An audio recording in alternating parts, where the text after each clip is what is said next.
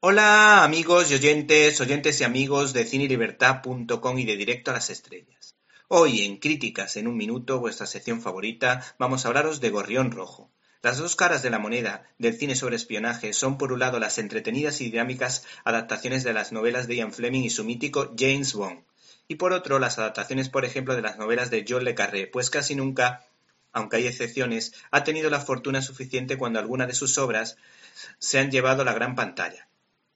Tal vez porque es demasiado realista y algunas tramas no se entienden del todo bien y resultan insufribles. Quizás se deba a que la vida de un espía no debe ser casi nunca demasiado divertida, salvo en momentos o situaciones puntuales de gran estrés.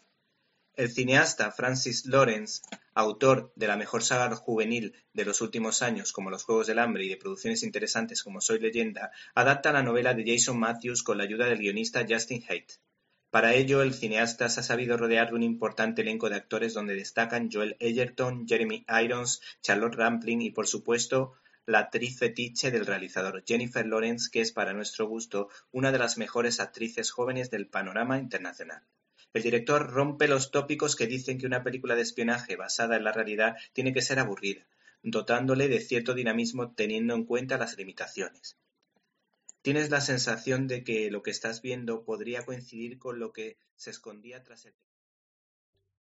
¿Te está gustando este episodio? Hazte fan desde el botón apoyar del podcast de Nivos. Elige tu aportación y podrás escuchar este y el resto de sus episodios extra. Además, ayudarás a su productor a seguir creando contenido con la misma pasión y dedicación.